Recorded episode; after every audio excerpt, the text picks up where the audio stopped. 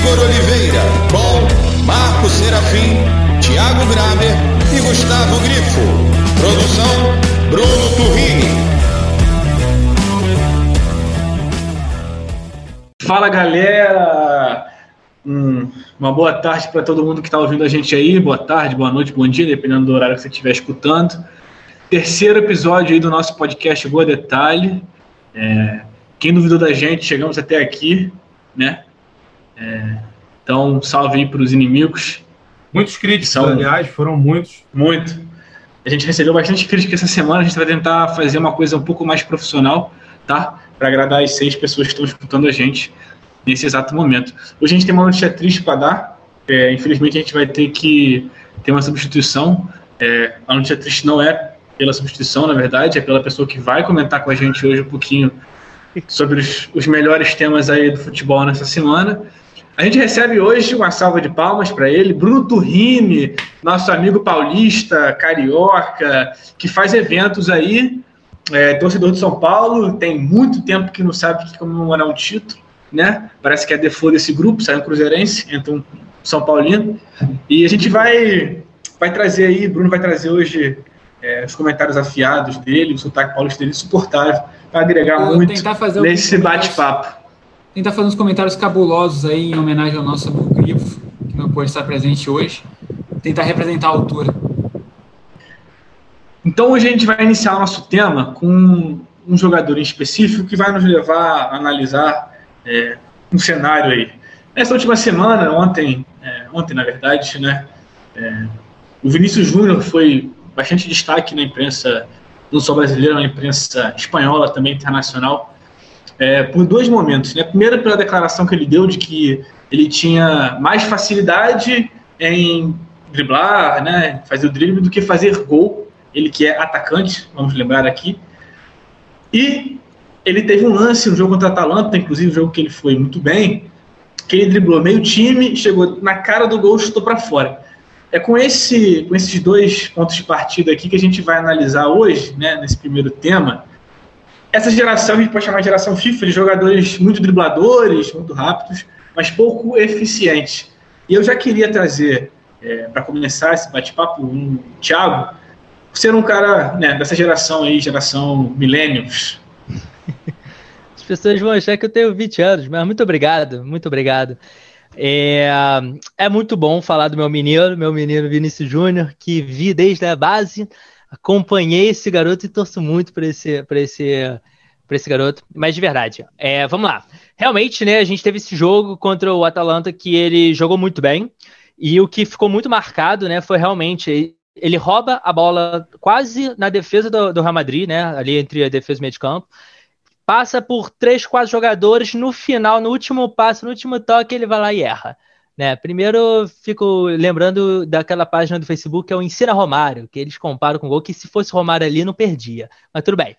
E aí, realmente, houve essa discussão. O Vinícius Júnior, depois, ah, foi muito decisivo, sofreu pênalti que o Real Madrid converteu e, sim, foi decisivo para o jogo.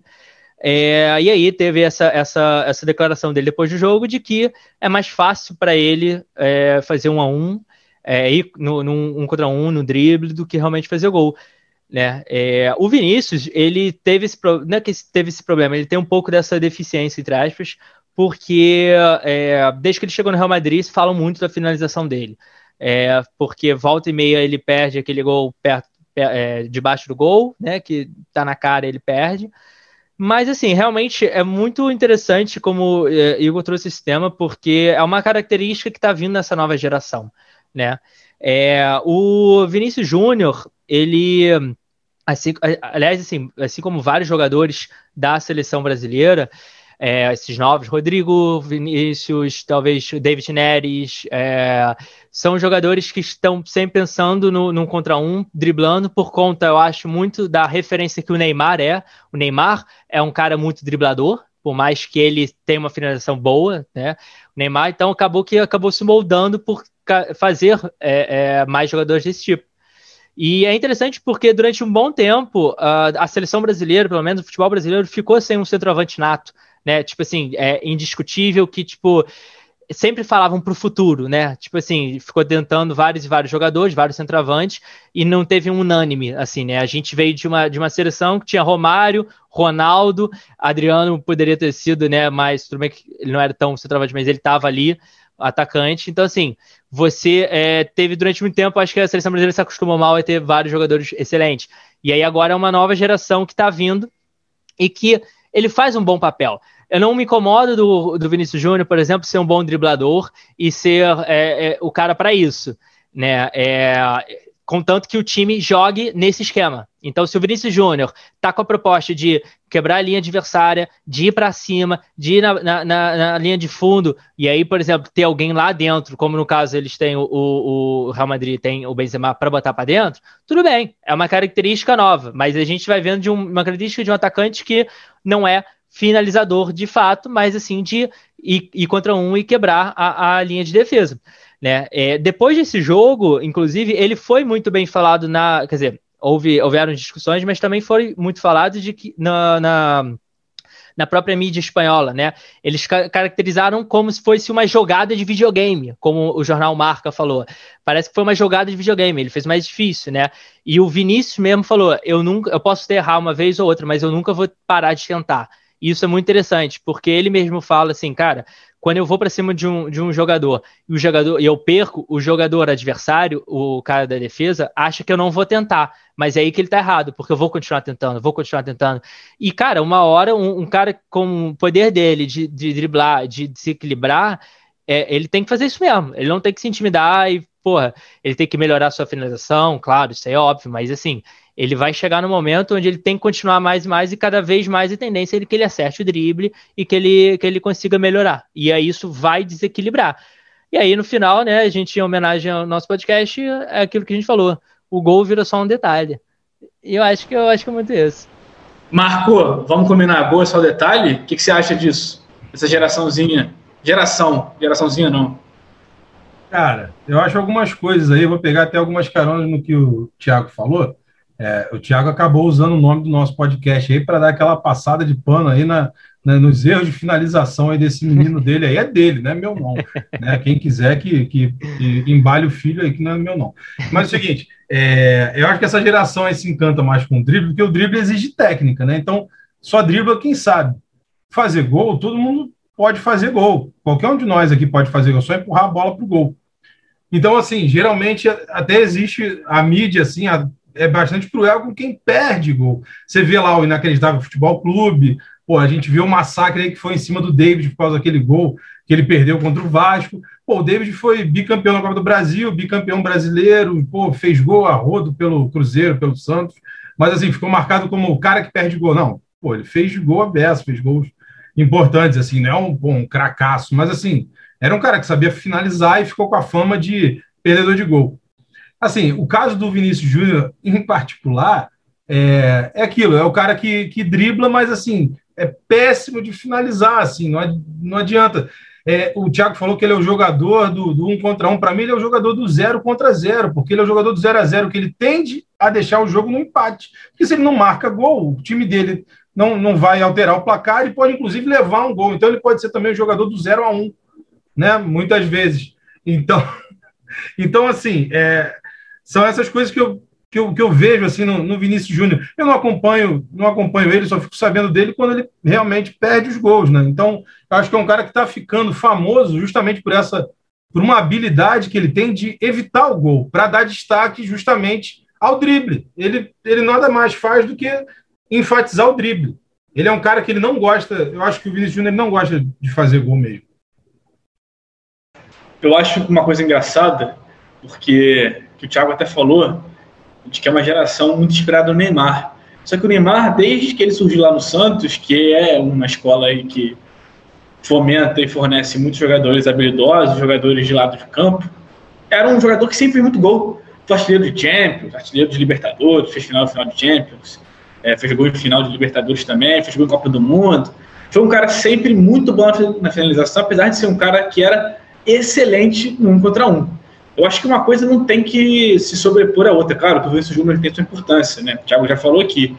É o cara que quebra as linhas, é o cara que, pô, que é o condutor da bola ali no contra-ataque. Claro, isso é interessante, mas Jorge Henrique também era assim. E aí? E Exatamente. muitos treinadores defendiam a posição dele porque era um cara que recompunha muito bem. Eu falei, cara, mas aí o jogo é feito de gol, sim. Se eu não fizer gol, ninguém vai ganhar o jogo. Então, é preciso desenvolver esse, esse lado. Outra coisa que eu ia falar que eu acho interessante, que é a escola brasileira, desde, desde cedo, desde, desde muito tempo, sempre formamos jogadores habilidosos, que a nossa especialidade sempre foi um contra um. Mesmo que jogasse de zagueiro, mesmo que jogasse de meio de campo, mesmo que jogasse de ponta. A gente pode falar aqui trocentos pontas que eram Garrincha, é, Rivelino jogou de ponta, é, Jairzinho jogou de ponta, isso pegando lá atrás. A gente tem outros muito melhores. Ronaldinho Gaúcho jogou de ponta esquerda e fazia gol, era bom na finalização. Claro que ele tinha é, a importância dele no drible, num contra um, mas ele não deixava de lado os outros requisitos. Eu até trouxe, eu até peguei números do Vinícius Júnior aqui, fez quatro gols no ano, em 34 jogos, pô. deu seis assistências só e participou de outros seis gols. Isso é muito pouco para alguém que é titular do Real Madrid, sabe? Aí eu só queria que a gente terminasse esse assunto, né, com a fala do nosso convidado especial. O que ele acha disso, né? Que, como ele pode contribuir, porque o time dele, São Paulo, é também um grande formador de, de jogadores de, de, de, lado de campo que são. É, tem deficiência na marcação da Anthony, enfim, David Neres vai falar mais recentemente. Não, é, o que eu acho é do, dois comentários. O primeiro que eu vou fazer é o seguinte: de Vinícius Júnior, de Vinícius Júnior eu só escuto quando o Thiago fala. Na verdade, é, é, é mais basicamente isso. Porque o menino Thiago é um menino clubista, como a gente sabe. Então a gente, a gente tem essa noção. Mas eu, eu, eu de uma opinião aí do Thiago, porque eu acho que a gente tem um problema muito sério que esses meninos novinhos estão saindo nossos aqui, principalmente atacantes, eles não sabem chutar. O Anthony sabe chutar mal demais. Estou falando dos meus, dos meus times que eu conheço mais, assim. E o David Neres também. Então, cara, são dois caras que foram vendidos por milhões e que estão jogando aí, que vão estar na seleção daqui a uns anos, e que se não aprenderem a chutar, a gente não vai fazer gol nunca mais. Sabe? Então a gente tem um problema muito sério. Mas daí é, é geração FIFA? É, é geração FIFA, porque a galera gosta de ver drible, né? Então a gente fica zoando aí o, o Marco, Marco, você não é milênio, mas a gente ama muito você mesmo assim, e a gente sabe que você, você gosta do futebol que é futebol, que é o que faz gol, e eu também prefiro esse do que o que não faz gol nenhum. É detalhe? Aí deixa a piada pro Thiago aí, pô. Eu acho legal isso que o Bruno falou, é, que ele tocou no ponto dos jogadores saindo aqui. Eu acho que tem total influência no, no futebol que o Vinícius Júnior joga hoje, por exemplo. E aí eu queria trazer um comparativo com outro jogador, que é o Richarlison. E por que eu tô falando disso? Porque a gente vai entrar no nosso segundo tema de hoje, né? Que são aqui a venda dos, dos, dos, das joias dos clubes, né? Muito novos. Isso, claro, a gente sabe sempre existe no Brasil uma tendência, é, desde, desde, enfim, desde o, talvez dos anos 80, 90 ali. Acho que 90 para cá, 80 acho que não tanto. É, a gente trouxe esse tema porque o Flamengo, olha só, o único time que fechou os últimos anos no verde, é, time que talvez mais ganhou títulos nos últimos dois anos aí, né? Time que joga futebol considerado mais bonito, que deu uma revolucionada no futebol brasileiro nos últimos dois anos tal. Time que tem uma titulares de nível de seleção brasileira, Rafinha, Vitor Ribeiro, Rascaeta, e que optou, né, nesse momento de pandemia, por vender suas joias para manter um time titular com jogadores mais experientes. Por que eu estou falando disso? E por que a gente vai falar desse tema e por que, que é, qual a ligação com o Richarlison e com o Vinicius Júnior? Já dando aqui a, a minha opinião inicial. Eu acho que é uma necessidade dos clubes né, brasileiros, principalmente pelo fato de não enxergarem os clubes como uma empresa que precisa ter lucro lá, né, que não enxergam os torcedores como clientes ali. Então tratam o clube, o futebol de uma maneira é, ainda amadora nesse sentido, né? Claro, é, muito diferente do que era há muitos anos. É, e acho que o Flamengo e o Palmeiras hoje lidam muito bem com isso, mas ainda estão distantes do cenário europeu. E aí tem que vender esses jogadores. E aí muitas vezes os jogadores fazem escolhas que inicialmente parecem escolhas super acertadas, mas que você ao longo da carreira você pode perceber que acaba não sendo. O Vinícius Júnior, por exemplo, é um jogador que foi para um time que naturalmente usa muitos reforços de peso, utiliza poucos jogadores jovens, que é o Real Madrid, e ele acaba tendo, tendo poucas oportunidades, isso atrapalha o desenvolvimento dele sem dúvida nenhuma. E o Richarlison fez uma opção diferente. Ele saiu daqui, fez uma boa campanha, foi bem no América Mineiro, foi bem no Fluminense, caiu indo para o Watford. E lá no Watford ele, ele, ele jogou muito bem, foi titular no time de segundo, de segundo escalão na, na Inglaterra, que levou ele a ser contratado pelo Everton, hoje que é titular, e é um cara que se desenvolveu muito, super forte, jogador de ponta, e que sabe finalizar super bem. Eu queria nossa opinião de nosso querido Bandini em relação a tudo isso, essas vendas, é, esse tipo de esse tipo de recurso aí para manter o caixa. Cara, é uma, é uma situação que escancara né, o estado do. o papel do Brasil assim, enquanto, enquanto periferia de, de outros centros pô, econômicos. Então, assim, a lógica do lucro é cada vez mais essa. O Brasil se confirmar como exportador de, vamos dizer, de matéria-prima, né? Só que de uma maneira pô, cada vez mais precária, porque está mandando garotos, às vezes, lá para fora que não fizeram uma base boa, em clubes que não fizeram uma formação muito legal, e nem todos eles vão corrigir esses problemas na Europa. Então, assim, a gente tem os cinco times assim que, que mais lucraram vendendo revelação recentemente. A gente tem o Santos, tem o, o Mingau aí do Thiago, né? Tem o São Paulo do, do nosso querido Bruno, produtor aí, tem o Grêmio e tem o Fluminense. Então, assim, vai de um do lucro de 350 milhões do Fluminense a, a pouco mais de um bilhão do Santos, assim. Então, você pensa, pô, são jogadores que são arrancados daqui por propostas maravilhosas. Ao, ao menor sinal de potencial que, um, que uns clubes europeus veem, eles levam o cara. Mas só que, assim, nem sempre é possível você corrigir falhas ali acumuladas desde de a base, sabe? Então, o cara vai ter um problema de finalização, que né, o grande expoente da, da falha na finalização, para mim, é o Vinícius Júnior. É... E a gente tem outro caso também, que eu, que eu tava lembrando, do Lucas Silva, cara, do Cruzeiro. O Cruzeiro vendeu ele para o Real Madrid, pô, fez aquele estardalhaço, uma, fez uma grana em cima dele. E aí o cara chegou no Real Madrid, fez dois jogos, ganhou os jogos, só que não se firmou, porque assim, não basta você não fazer um, uma besteira cavalar em campo. Você tem que ter pô, números altos ali de desempenho, pô, acerto de passe, desarme, assim, tem que tomar uma série de decisões acertadíssimas para se manter titular num time desse. E aí o Lucas Silva voltou para cá, voltou para o Brasil, e aí praticamente, né, ele está com quase 30 anos, ele não vai mais para um, um grande centro né, econômico do futebol, tipo Europa agora, sabe, nessa, nessa idade. E assim, destacando que o, que o, que o Lucas Silva ele teve dois treinadores assim bem, bem bravos. Que ele no começo, ele quando foi revelado, ele foi revelado pelo Wagner Mancini, depois foi treinado pelo Celso Rotti. Então, assim, se alguém rogou praga para ele, pegou, assim, porque, né, caraca. Então, assim, desejo sorte aí pro, pro Lucas Silva. Se ele quiser vir jogar no Botafogo, a gente, a gente vê o que faz aí para deixar ele no time reserva.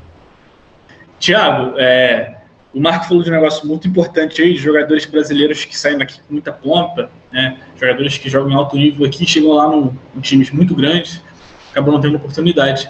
E muitos deles acabam voltando e se encontrando aqui. E o Flamengo tem feito isso bastante, né?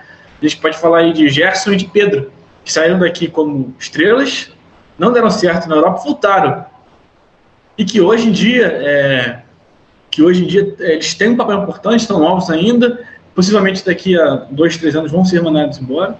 E aí eu queria te perguntar uma coisa em relação a um texto do, do Paulo Luiz Coelho, do PVC, que nem é desse, que é de 2018, mas que ele falava que é muito lucrativo e dá muito certo esse modelo de vender, revelar jogadores para vender do que contratar jogadores veteranos. Eu queria que você comentasse muito pautado em cima do que o Flamengo tem feito, né, com o Natan, deve fazer com o Souza, fez com o Tuller também.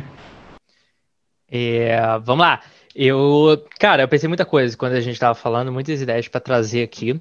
É, primeiro que eu só gostaria é, de antemão tirar o chapéu para o Richarlison, porque eu acho que ele foi o jogador mais inteligente para poder desenvolver o seu futebol na Europa. Eu acho que é, tipo assim, é, ele foi o único, digamos assim, dessa geração assim, a entender aonde ele poderia ir. Porque quando você é um jogador, por mais que seja uma joia, uma base daqui e vai para a Europa, primeiro você tem que pensar, cara, eu preciso de, de minutos para jogar. Então, assim, o Vinícius Júnior, meu garoto, torço muito para ele, mas eu, eu, não acho que, não sei se ele fez tão bem ir para o Real Madrid um time onde é justamente é sempre jogado por medalhões, onde ele ia ter muito espaço para desenvolver com calma. Se o Vinícius Júnior erra dois jogos, uh, o pessoal da, da, da, Espanha já está pedindo a cabeça dele. Entendeu? Então o, o Richarlison fez isso excelente. Ele foi pro Watford, jogou pra caramba. Aí ele foi pro Everton, ele já tá na segunda ou terceira temporada no Everton, se eu não me engano. E já na janela passada estavam querendo já botar ele nos grandes, no United, no acho que no Liverpool estava pensando. Então, assim, ele está desenvolvendo, ele vai chegar no momento que ele vai chegar nos grandes da Inglaterra, vai chegar a assumir a titularidade lá na seleção brasileira. Então, assim, o Richardson foi muito inteligente, né? E agora um salve, então, um salve só para o Richardson aqui que está ouvindo a gente. Obrigado, Richardson, pelo valeu, valeu, valeu, Pombo, você é foda, Pombo. Você tamo, é foda. Tamo junto, tamo junto. Só um pequeno parênteses aí no que está falando o Thiago, ele, aí você prossegue, Thiago, mas é que assim, nem sempre dá para o camarada escolher também para onde ele vai, né? Assim, às vezes a, a, proposta, né? O cara pega ali, é essa daqui, não tem, não tem muita gente interessada. Claro, claro. É tipo, de vez é, é, eu falo isso, mas, por exemplo, se eu fosse jogador do Flamengo e recebesse uma proposta do Real Madrid, pô, quem é que não queria ter a oportunidade de, de, arriscar no Real Madrid? Pode ser que ah, iria, entendeu? Tá, eu, eu iria, não vou, vou, não, vou recusar Real Madrid. No Flamengo, quando você ficar no Flamengo? Cara, eu quero, eu quero aproveitar minha participação luz para fazer um corte no Thiago também, para perguntar é. um negócio assim para você. Mais opinião de vocês também, o que, que vocês acham? É, e o cara que escolhe ir para Portugal e para Holanda? Porque, sei lá, eu acho que para mim é, é, o lugar, se eu fosse novo, eu tô falando sério, se eu fosse um jogador novo, eu tivesse uma proposta do Benfica, de um PSV, igual, do, né, de um Ajax, quer dizer, PSV não, de um Ajax igual o Anthony, o David Neres, ou o Cebolinha lá no Benfica, eu ia, cara, seria o primeiro lugar, porque eu vou para a Europa, jogo uma Champions League ali de vez em quando, jogo uma Europa League e começo a aprender, começo a ver, levar porrada dos caras que não são do PSG, que não são do, do Barcelona, entendeu? E depois eu sou vendido, cara, que é o que eu acho que vai acontecer em breve com o Cebolinha, que é o que eu acho que vai acontecer é, eu acho... com o Neres e com o Anthony, entendeu? Que é o que eu acho que, assim, que o Arthur deu uma puta sorte, mas eu acho o Arthur um cara que também foi inteligente, porque ele conseguiu jogar no Barcelona muito bem. Mas é, eu acho muito mais inteligente. Eu acho, eu acho sim, que é mais inteligente você jogar numa liga B da Europa, dos grandes, e depois você partir para uma liga maior. O Richardson deu uma puta deu uma puta jogada boa, pô, ele foi lá pro Watford, depois não sei o que, saiu pro Everton, mas ele já tava na, ele já tava na Premier League, cara, ele já levava muita porrada. Então, será que o cara que vai para uma liga menor não tá, não tá mais bem, sei lá, não, mais preparado para depois ir para uma das cinco grandes? Não sei. Eu achei muito, desculpa aí passar à frente de vocês aí, que eu sei que vocês queriam falar, mas, pô, sei lá, já, já tô falando, vocês já pararam de falar. Mas, enfim, é, eu achei muito inteligente isso aí que o, que o Bruno falou, porque, assim, nem sempre o, o cara, o jogador, ele avalia bem a bola que ele joga na hora dele fazer a escolha pela liga. Então, por exemplo, se um dia eu acordo, é assim, tipo, né, é, o cara fica lá, o, o Gregor Santos, ah, acordei, pô, sou uma barata. Não, acordei, sou o Lucas Zen né? Lucasinho também que está ouvindo a gente aí, sempre mandando mensagem para a gente, revelação da base do Botafogo. É, seu acordo, sou o Lucas Zen. Aí chega uma proposta, pô, para mim, da, sei lá, de um time que fica na rabeira da tabela ali, lutando para não cair no, no italiano. Pô, cara, é furada. Porque se você é o Lucas Zen, você ia pensar o quê? Pô, vou para terceira divisão da Itália, pô, vou ficar lá de boa, vou curtir ali é, o verão europeu, pô, vou curtir o mar Adriático, pá. E aí não tem pressão, não tem nada, cara, tá de boa, entendeu? Então acho que, assim, se o Lucas Zen pensa, pô, jogo tipo o Lucas Zen, então vou aceitar uma, uma proposta ali da segunda divisão de Portugal, da terceira da Itália.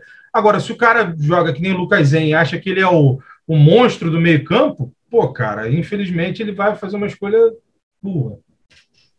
Eu super concordo com isso aí. Eu acho que é, eu sempre falei isso também, de verdade. Eu sempre falei que conversando com pessoas à minha volta, assim, que é do tipo assim, quando você é um jogador da base, é, seria muito, você tem que ser o mais frio possível para você analisar tecnicamente aonde você está e onde você consegue chegar. Né? É, é, é, é, muito. Se você tem uma real noção, isso é muito difícil. Eu nem sei se eu conseguiria fazer isso, mas assim, é muito difícil para você entender, cara. É, o meu futebol, é, meu futebol, eu tenho as características, é melhor eu ficar aqui no, no, no, no país tal para tal.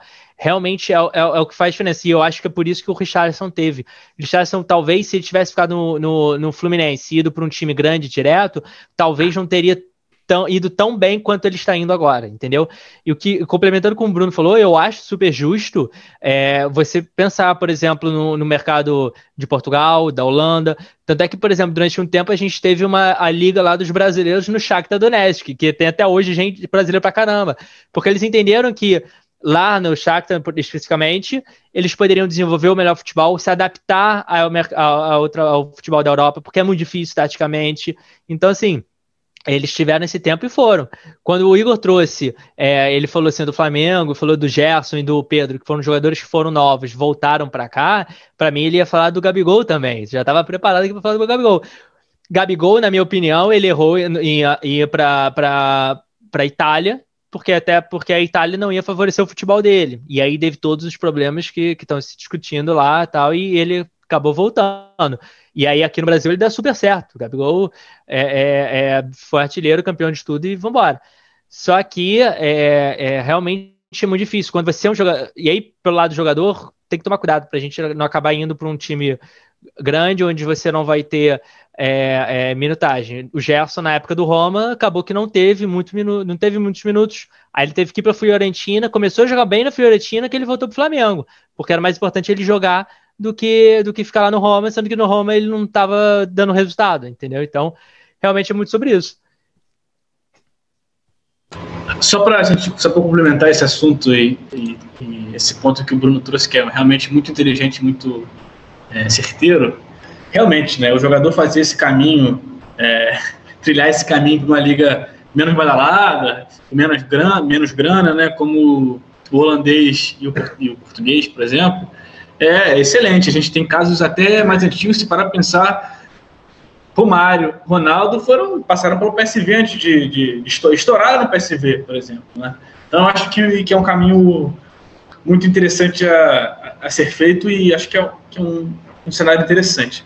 Eu Fala, não, fala, eu queria, fala, eu queria falar um negocinho, eu tô não, falando demais, eu queria aproveitar. eu estão mandando mensagem pra gente. Pra gente é, não, é, a gente tá mandando mensagem pra gente mesmo. Mas, não, a gente tá é, tá recebendo. Conta uma historinha sobre o Lucas Zen, a gente quer saber de onde ele veio, por favor. Aqui, ó, um, um ouvinte escreve aqui pra gente, é, Manuel Renato. É, ele fala assim: com esse Lucas Zen, ele jogava uma bola. Ele ia pro sul Floripa com os amigos da Barra, porque ele jogava no Barra da Tijuca. Ele. Ele era do time de.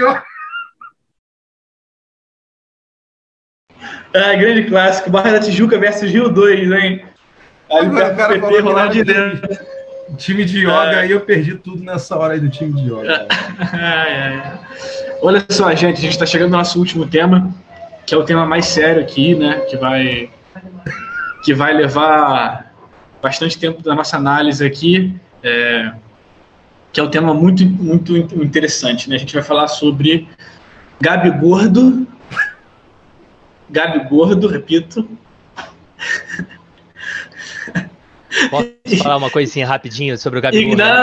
E, e Cartolouco. Por que a gente vai falar sobre isso? Porque Cartolouco foi contratado pelo Resende, está inscrito, deve jogar contra o, contra o Flamengo na próxima rodada. E Gabigol deu uma declaração essa semana dizendo que foi sondado por alguns clubes cariocas. E apesar da seriedade do assunto, a gente vai falar sobre como os clubes pequenos estão explorando né, é, entretenimento relacionado ao futebol para gerar mídias, para atrair torcedores, enfim, para fazer a gente rir para cacete aqui na, na gravação. Então eu queria começar pelo, pelo fã número um do Gabi Gordo, Thiago. Eu queria. muito obrigado pela palavra. É, eu só queria dizer o seguinte: o Gabi Gordo não é bobo nem nada, porque hoje mesmo ele, ele foi, não, foi ontem, ontem ele botou um post no Instagram com fazendo um public post falando assim: jogue o melhor poker sem sair de casa. Aí, realmente, esse cara, ele tem, ele tem, ele sabe o que é marketing, ele sabe como fazer as coisas. Visionário, né? Visionário. Visionário, é, ele vai dar mole, né? né? Não vai dar mole. Mas enfim, vamos lá. É, é muito é muito louco a gente começar a ver enxergar isso, onde os clubes estão começando a contratar pessoas, é, digamos assim, do ambiente de esporte, mas que não necessariamente são jogadores de futebol. O Rezende contratou o Cartoloco, que é um jornalista que fazia. É, é, trabalhava lá fazendo as coisas lá na Globo, lá pelo Cartoloco, lá, pela Cortola. Só um parênteses aqui, porque aí você, enfim, deu uma, uma cutucada aqui na minha classe. Não quis, dizer, de novo, é. não quis, não quis dizer mal, não quis dizer mal dos jornalistas, amo, mas assim, só porque realmente quis dizer só de que ele não era é, jogador de futebol, ele é jornalista. É... Acho que ele é muito jornalista, Thiago, porque ele fez a Fazenda, cara. É, aí ele perdeu o diploma, entendeu? Você entra fazendo, você perde o diploma. Mas enfim, vamos lá. É, e aí a gente vê assim, cara, a que ponto chegamos nos times pequenos, pelo menos os cariocas, ter que fazer isso, sabe? Porque assim. É, houve muitos debates sobre, cara, o desrespeito que é isso com os, é, as pessoas que querem buscar este sonho de ser jogador de futebol. E eu falo não só de adolescente, estou falando até assim, até de jogadores entre seus 20 e 30 anos, ou se bobear até 30 anos, que tem é, é, espaço para jogar num Carioca, no espaço num Resende ou no outro time que seja, pequeno ali, que joga o Carioca para poder mostrar o futebol e quem sabe conseguir uma oportunidade boa. Então começa-se a, a, passar, talvez, da linha assim, é, essa, essa linha de jogada de marketing, por exemplo. É, o futebol a gente fala muito sobre o futebol ser entretenimento. A gente sempre compara o entretenimento, como é que os Estados Unidos é, é, é, um grande gestor de entretenimento com seus esportes. Você vai lá num estádio de basquete nos Estados Unidos, o, no estádio tem o estádio, tem no mesmo local, né? O estádio tem loja, tem lanchonete, tem não sei o que, para vira quase um shopping. Então, os caras são experts em transformar o esporte em um entretenimento. E eles fazem isso muito bem com todos os esportes. Agora, se a gente falar que o esporte é um entretenimento aqui, e aí por conta disso a gente vai começar a trazer o Cartoloco, o Gabi Gordo, pessoas do esporte, mas que não são jogadores profissionais, só para trazer, é, é, é, trazer mais gente para gostar do público, começa a ficar uma coisa assim, talvez beira mais para mim o desrespeito com os com profissionais em volta do esporte do que outra coisa. Eu enxergo eles quererem fazer isso porque justamente por ser uma pessoa da área de marketing, eu enxergo o porquê deles terem que falar assim, cara, a gente precisa tomar alguma decisão para poder trazer mais simpatizantes para o nosso clube. Ninguém hoje em dia vai torcer, tipo, fora as pessoas em volta da cidade ou pessoas próximas, não vai torcer para o Resende, mas talvez com um cara do Cartoloco, imagina começa uma onda de comprar a camisa do Cartoloco, aí vira receita, e aí o, aí o, o, o clube começa a vender. Eu entendo a estratégia, porque eu enxergo isso, mas ao mesmo tempo eu acho que começa a beirar o de respeito com os é, realmente os profissionais da bola, os profissionais que querem jogar futebol. Eu acho que é. Eu acho isso. Eu acho isso uma babaquice. Uma babaquice sem, sem, sem nenhum fundamento essa, essa, esse troço de contratar é, maluco para fazer marketing. A gente teve outros casos, né? Esse aí fez até um pouco mais sentido porque o maluco jogava bola mesmo, que é o Livinho, lá no, no Oeste, se não me engano mas, pô, faz o menor sentido, o cara nunca treinou na vida, o cara só jogava bola de pelada, era habilidoso, pra gerar burburinho. Aí, pô, Thiago, me desculpa, mas quem é que vai torcer pro Resende porque o Cartoloco tá jogando, que o Gabigol tá jogando? Isso aí é uma tentativa completamente é. É, ensandecida de, de, de atrair público, que não, acho que não é o caminho. Igual o São Bento contratou é, o, técnico e o filho é youtuber e botou o moleque pra jogar, pra gerar, atrair, atrair. Pô, mas, cara, isso aí Cara, é muito difícil. Assim. Gostar de futebol você tem que criar conexão com a cidade, com o bairro, com o espaço. Mostrar porque é maneiro torcer pro Resende lá no estádio lá. Por acaso o Resende tem um estádio ali na, perto da, da Vila Militar, que é um estádio super bem organizadinho. Pô, é, contratando esses, essas palhaçadas, esses sóis aí que serve pra porcaria nenhuma. Eu acho isso uma babuajada assim, tremenda. Eu, eu assim, eu, eu, eu concordo assim muito com você, Igor. Eu acho só, eu falei assim, tá, eu enxergo a lógica por uma, por uma estratégia, não que vai funcionar de fato. Acho que talvez é o que você falou. Quem é que vai comprar a camisa do Cartoloco ou do Gabi Gordo? Pode ser que não compre. Mas a, eu aposto que teve essa linha de raciocínio lá dentro, na equipe de marketing, pensando para trazer isso para o clube, né? Eu acho que teve essa linha, mas que eu concorde que vai funcionar, eu acho que não vai. Eu acho que vai ser legalzinho. Daqui a um mês depois, ninguém esquece do, do Cartoloco, ninguém lembra do Cartoloco no Resende e ninguém vai ter comprado a camisa, assim, que não seja torcedor do Resende. Mas, o que, que você acha disso aí, Bruno? Cara, eu acho, assim, acho duas coisas. Uma que o nosso ouvinte, Fernando Vildez aqui, que é produtor da Fazenda, já ligou e cancelou o Thiago da próxima edição. Tá? Ele está ouvindo a gente aqui, ligou aqui no telefone. O pessoal que está vendo a gente no YouTube aqui, essa gravação, primeira gravação nossa, vai para o YouTube agora, e viu aqui a ligação na hora, o Fernando Vildez falou, Thiago, cortado, eles já estão cotando o, o Bandini aqui, Marco Antônio, para participar da próxima edição. Mas o que eu ia só fazer um comentário bem breve, assim, eu, eu concordo com o Igor, acho muito uma palhaçada tremenda, e eu acho que isso é um problema, uma, um problema que o Fred dos Impedidos criou, porque ele fez aquela negócio lá no YouTube lá de que ele foi jogar no time do Falcão, que ele tem uma história com o Falcão, achei maneira a série, vi a série, achei maravilhosa, pô, o cara é legal, jogou, treinou, não sei o quê, que nem o Igor falou, ele tem uma ligação com o futebol, aí agora daí a gente partiu para os sócios do Gabigol, ah, não posso xingar não, mas gente... É isso aí, pô, uma coisa é eles impedidos de fazer isso, é, de forma muito bem feita, não vou achar que... Eu não gostei, mas estava bem feito, tinha todas as, as direções, estava é, bem enrolado a história, junto com, acho que era o Sorocaba, o time. É, então ficou, ficou legal, assim, bem feito, qualidade. E não simplesmente pegar um memezinho que viralizou em algum momento e enfiar isso num, num clube. Que, seu, que é seu Marco, você. Né?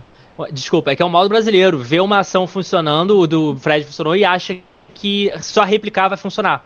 O brasileiro tem muito disso. Pô, o Fred funcionou lá, então tudo vai funcionar e vamos trazer o Cartoloco, o Gabi Gordo, enfim, todo mundo aí. Show. É, seu Marco, para a gente encerrar e, e, começar a encerrar aí o nosso terceiro episódio, né? Nossa tripleta de episódios aí. Queria sua opinião, você que é um cara um pouco mais das antigas, que acompanhou um futebol diferente do que a gente acompanhou.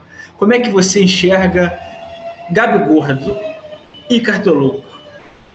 Um pouco mais das antigas é um jeito de, né, educado de chamar de velho, mas maneiro. É, eu, eu acho que isso aí, esse, esse assunto, tem tudo a ver com o que a gente falou no último episódio. Quem não ouviu, vá lá e escuta o 2, sobre a decadência dos campeonatos estaduais. Cara, chegou um ponto tal da decadência, da, da perda de interesse, e por vários motivos, né? A falta, a, as más gestões, a maneira como os clubes pequenos são administrados também, a maneira predatória como a, as federações agem ali para extrair lucro e chegou num estado tal de decadência o campeonato estadual que os times pequenos, para tentar gerar, não é nem chegar a gerar receita, porque eu acho que, pô, eu comprei uma camisa do, do personalizada do Honda, pô, tô aí tentando vender, botar para frente, mas tá difícil. Imagina o camarada que comprar do Cartoloco, cara, é uma parada que vai ser assim, uma queimação de, de, de filme assim eterna para ele. Então, assim, não é nem que, querer gerar receita que o time tenta, acho que eles tentam gerar interesse desesperadamente eu acho que é uma tentativa muito débil de tentar gerar esse, esse interesse, botar lá o, o cartoloco de bobo da corte, porque no caso do Fred lá do reality show, o Fred ainda fez alguma coisa, assim, ele não joga pra caramba, mas ele fez o esforço dele ali para estar tá ali, tentar acompanhar os caras do time.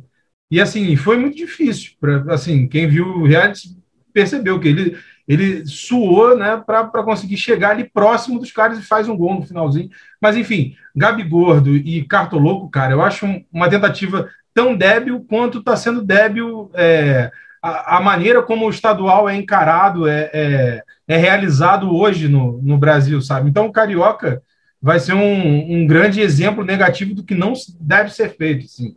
Eu acho que é que é bem ridículo, assim, bem ridículo. Fora que os caras que, que no outro semestre, é, quando não tem estadual, dos clubes pequenos que procuram outros empregos até fora do futebol para se manterem, porra, vão ficar numa bronca desgraçada do, porra, do cara que chega lá e trata aquilo como uma palhaçada, recebe o dele, posta na rede social, vira meme, sabe? Tá, o problema está bem além disso, é uma forma de você não resolver o problema e até de, de piorar ele, assim, é o que eu acho. Gente, com essa perfeita análise aí, muito interessante, realmente mostrando mais uma vez a falência do nosso Campeonato Carioca, a gente vai encerrar o nosso, nosso terceiro episódio, né?